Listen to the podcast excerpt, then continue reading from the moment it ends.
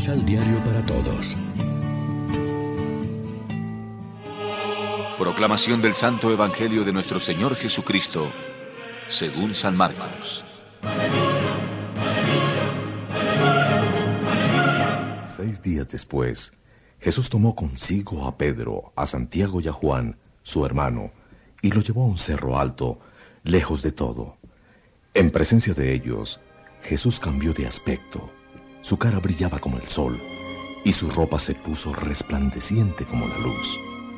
En ese momento, se les aparecieron Moisés y Elías hablando con Jesús. Pedro tomó entonces la palabra y dijo a Jesús, Señor, qué bueno que estemos aquí. Si quieres, voy a levantar aquí tres chozas, una para ti, otra para Moisés y otra para Elías.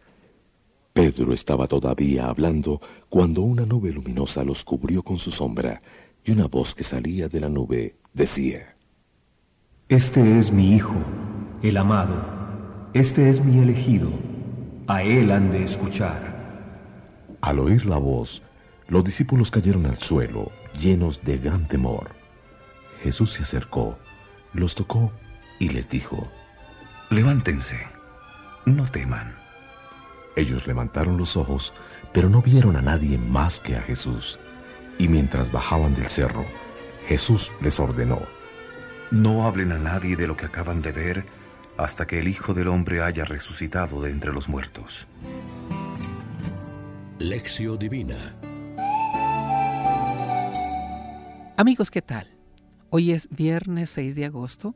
La iglesia se viste de blanco para celebrar la fiesta de la transfiguración del Señor y como siempre lo hacemos alimentándonos con el pan de la palabra. La escena que hoy conmemoramos es estimulante para nuestra vida. Centra nuestra mirada de fe sobre el Señor resucitado. A través de la cruz, Él va a introducirnos en la esfera de la nueva vida como sucedió hace meses con la celebración del Triduo Pascual.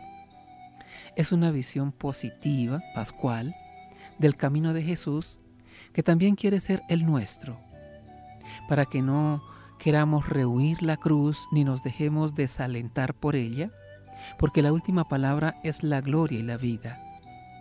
Nos conviene oír la palabra invitante de Jesús. Este es mi Hijo, escúchenlo. Jesús es el camino, la verdad y la vida. Siguiéndolo a Él, tenemos asegurada nuestra felicidad, a pesar de las cruces que encontremos en el camino.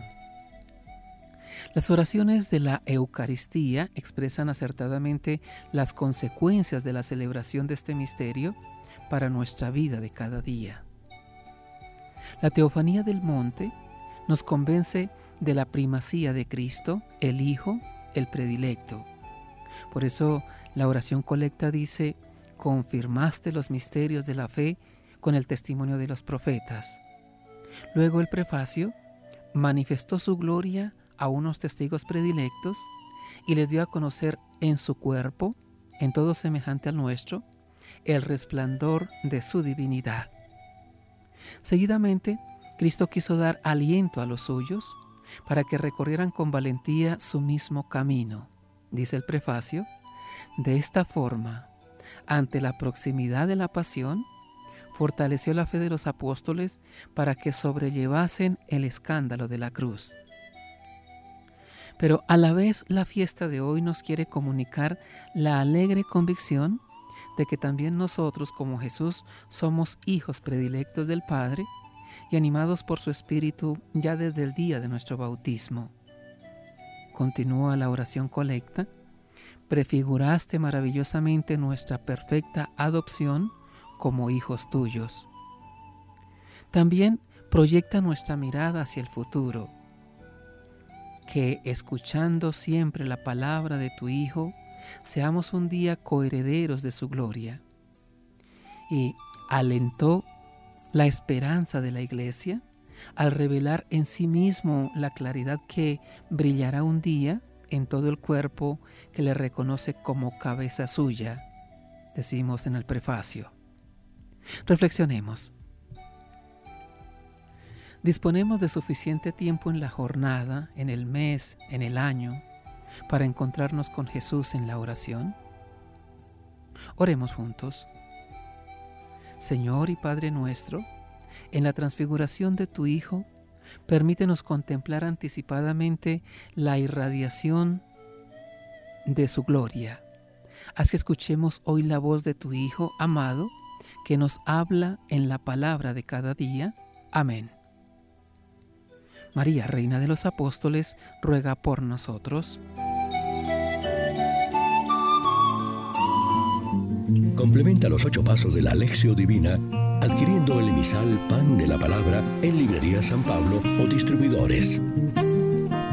Más información www.sanpablo.co Pan de la Palabra. Vive la reflexión.